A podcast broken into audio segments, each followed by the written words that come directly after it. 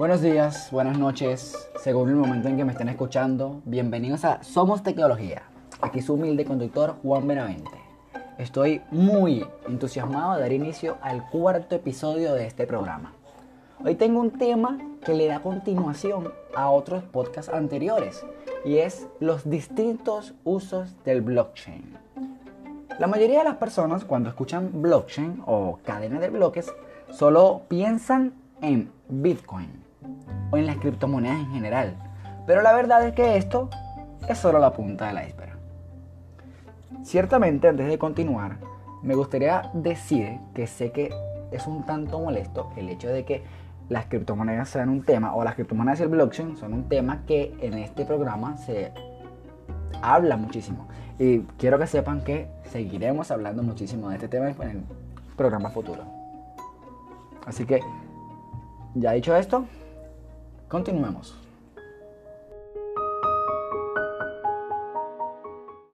Esta tecnología, el blockchain, que tiene sus orígenes en 1991, cuando Stuart Haber y Scott Stornetta describieron el primer trabajo sobre una cadena de bloques asegurada criptográficamente no fue notoria hasta 2008, ya que en 2008, con el lanzamiento del, Bitcoin o con la llegada del Bitcoin al mundo tecnológico, fue que esta tecnología por fin se hizo popular.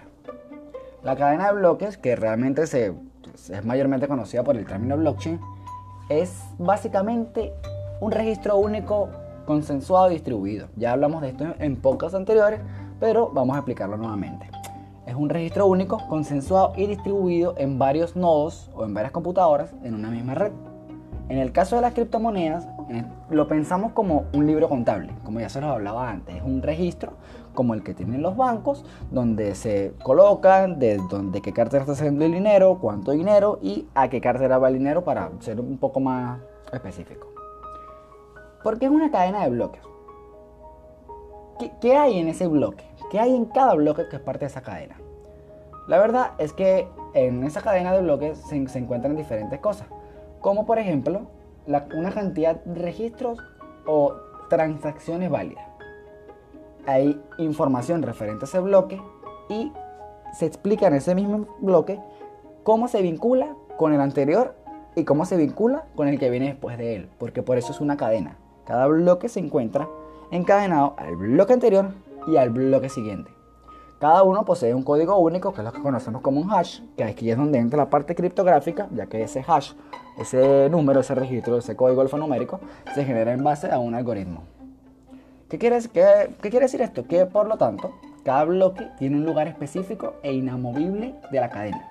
Ese bloque se creó, tiene su información ya registrada y eso es imposible de que se desaparezca. O tal vez no es imposible, eso lo hablaremos en el siguiente segmento.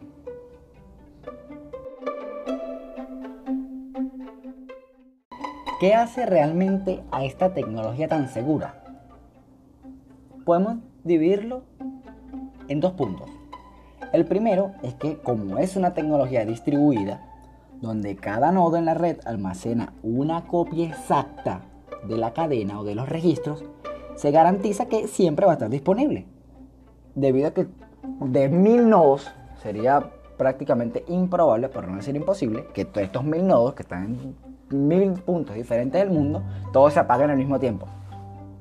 O sea, básicamente tiene que irse el Internet del mundo o el Internet de un país para que toda esa cadena de bloques quede completamente deshabilitada.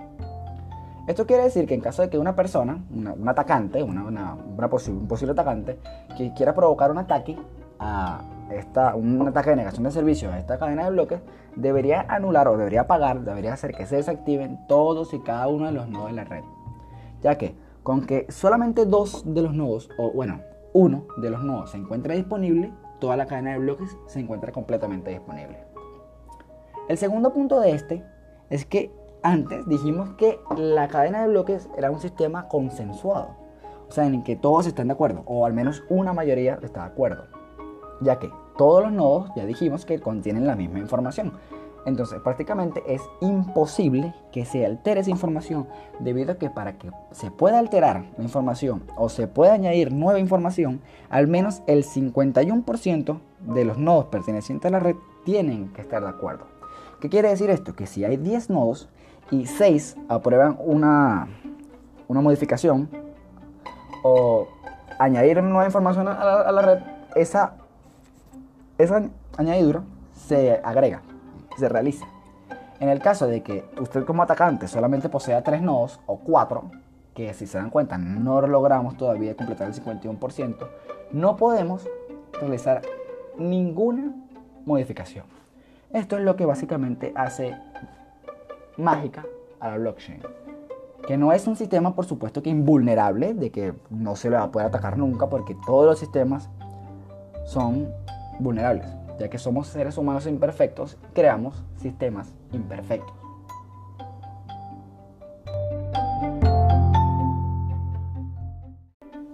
Llegamos por fin a la parte por la cual usted entró a este podcast, por lo del título, los distintos usos del blockchain.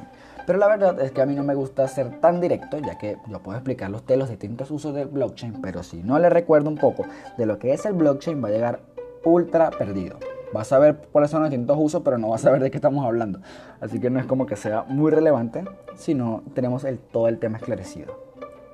Vamos a dividir los puntos de los cuales más se utiliza en tres, en los tres campos en los cuales más se está utilizando, ya que realmente se puede utilizar para un, montón de cosas.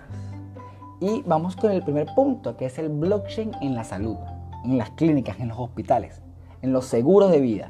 Realmente, actualmente, 2020, 10 de febrero de 2020, eh, por supuesto en países de primer mundo, eh, las clínicas y las aseguradoras utilizan este sistema. ¿Para qué? Para registrar la información de todos sus pacientes. Para que todos los médicos que trabajan en determinado hospital puedan acceder a la información de este, de este paciente, de que cuándo fue atendido, qué día fue, día fue atendido, de qué ha sufrido, de qué, de qué puede sufrir, de cuáles cosas a lo mejor no es hábil para utilizarlas, que, no le pueden inyectar, que sí. Y la verdad es que gracias a esto muchos hospitales trabajan de una manera mucho más fácil. Ya que imagínense un hospital, bueno, como se utilizaba hasta, actualmente, utilizando las bases de datos convencionales. Realmente podría ser muy engorroso o más lento el proceso o que simplemente el servidor central se apague y ya. El hospital queda completamente, o la aseguradora, así como que, bueno, estamos en el aire hasta que se restablezca el servidor. Pero ahora imagínense que tenemos un sistema blockchain donde, por supuesto, como ya mencionamos antes, tienen que apagar todos los nodos para que pueda ocurrir algo. Y lo bueno de esto es que es completamente auditable y público y que además es inalterable. O sea, no podría venir una persona X corrupta dentro de la aseguradora, dentro del hospital, dentro de la clínica, a modificar eh, el expediente de, de determinado paciente. Incluso actualmente la industria farmacéutica utiliza esta tecnología para verificar los medicamentos, y evitar que se falsifiquen récipes para retirar un medicamento o hacer el cobro de, un cheque de cualquier cosa. El segundo punto de este es el uso de del blockchain para los documentos, ya que realmente resulta muy útil también para, las, para los bienes, para el registro de bienes y los documentos digitales. Ya que actualmente copiar cosas digitales es muy sencillo pero el blockchain actualmente está permitiendo registrar compras, escrituras, el testamento de alguien o prácticamente cualquier documento digital, por supuesto, que no pueda ser falsificado. Porque realmente hasta hace unos años falsificar, por ejemplo, un testamento era sencillo si sabías imitar una, una, forma de firmar, si tenías un, papel viejo, el, tema de las tintas y todo eso. Pero ahora imagínense un mundo donde sea imposible la falsificación gracias a esta tecnología e, y inalterable. Porque está bien, sí podrían modificarlo, pero tendrían que dominar el 51% del que hablamos antes.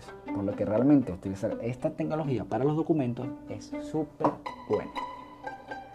Para el tercer punto de esto, esto es más algo que todavía se está estudiando, que ya han habido unos cuantos usos por allí de esto, pero realmente no está completamente ya realizado es el uso del blockchain para las votaciones de los países, para las, elecciones presidenciales, unas elecciones legislativas. O sea, imagínense que todos los votos de todas las personas se registren en una base de datos que no es alterable y que es completamente auditable por todas las personas. imagínense lo sencillo que sería.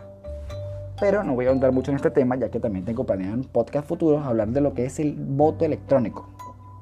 Realmente, si realmente es esto favorable o si realmente deberíamos mantener el voto en papel todavía, en pleno 2020.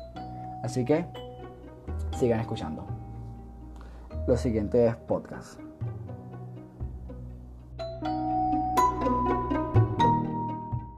Eh, bueno, este es otro día más en el que llegamos a la parte más triste de, los, de estos podcasts y es la parte final, la parte donde cerramos por fin, donde nos despedimos. Realmente estoy súper encantado de seguir haciendo este tipo de contenido semanalmente. Tal vez sé que me retraso mucho, sé que he prometido días y no he cumplido. Tal vez realmente este podcast debió haber salido el día domingo, el día 9 de febrero, pero por temas de estudio se tuvieron que retrasar un poco. Así que espero que no me quieran echar próximamente. Los invito a seguirnos en redes sociales, en Instagram específicamente como arroba somos tecnología 2020, en Telegram como son, simplemente somos tecnología, donde tenemos un canal donde enviamos información realmente muy relevante. Actualmente no manejamos más redes sociales, estamos a, punto de abrirnos las cuentas de Twitter. Los invito a, si tienen dudas, a escribirnos al directo de Instagram o a escribirnos por el, por el canal, a ver el administrador, escribir al privado. Y estoy completamente abierto a debatir. Si tienen ideas para futuros podcasts, también las dejan al privado, que futuramente seguro estaremos ampliando ese, ese tipo de temas. Muchas gracias y buenos días, buenas noches o buenas tardes según donde me escuchen.